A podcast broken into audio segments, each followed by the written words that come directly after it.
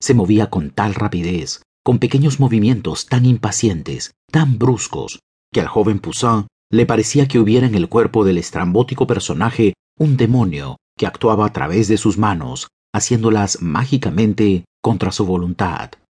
El brillo sobrenatural de los ojos y las convulsiones que parecían el efecto de una resistencia interior conferían a esta idea una apariencia de verdad que debía de influir en la imaginación del joven. El anciano iba diciendo Así es como esto se emplasta, joven. Venid, mis pequeños toques, enrojeced este tono glacial. Vamos a ello. Paf, paf, paf. decía, dando calor a las partes en las que había notado una falta de vida, haciendo desaparecer por medio de algunas capas de color las diferencias de temperamento y restableciendo así la unidad de tono que requería una ardiente egipciaca. ¿Ves, muchacho? Solo importa la última pincelada. Pobus ha dado cien, yo solo una. Nadie sabe lo que hay debajo. Tenlo bien en cuenta.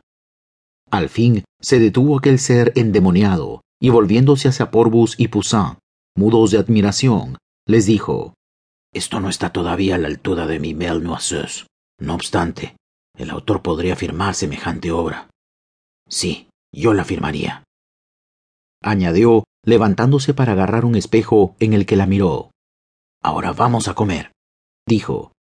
Venid ambos a mi casa. Tengo jamón ahumado y buen vino. Vamos. A pesar de los malos tiempos, hablaremos de pintura. De eso entendemos. Tenemos aquí un jovenzuelo que tiene buena mano. Añadió, dando una palmada en el hombro de Nicolás Poussin. Percatándose entonces de la remendada casaca del muchacho, sacó de su cinto una bolsa de piel, hurgó en ella, tomó dos monedas de oro y enseñándoselas le dijo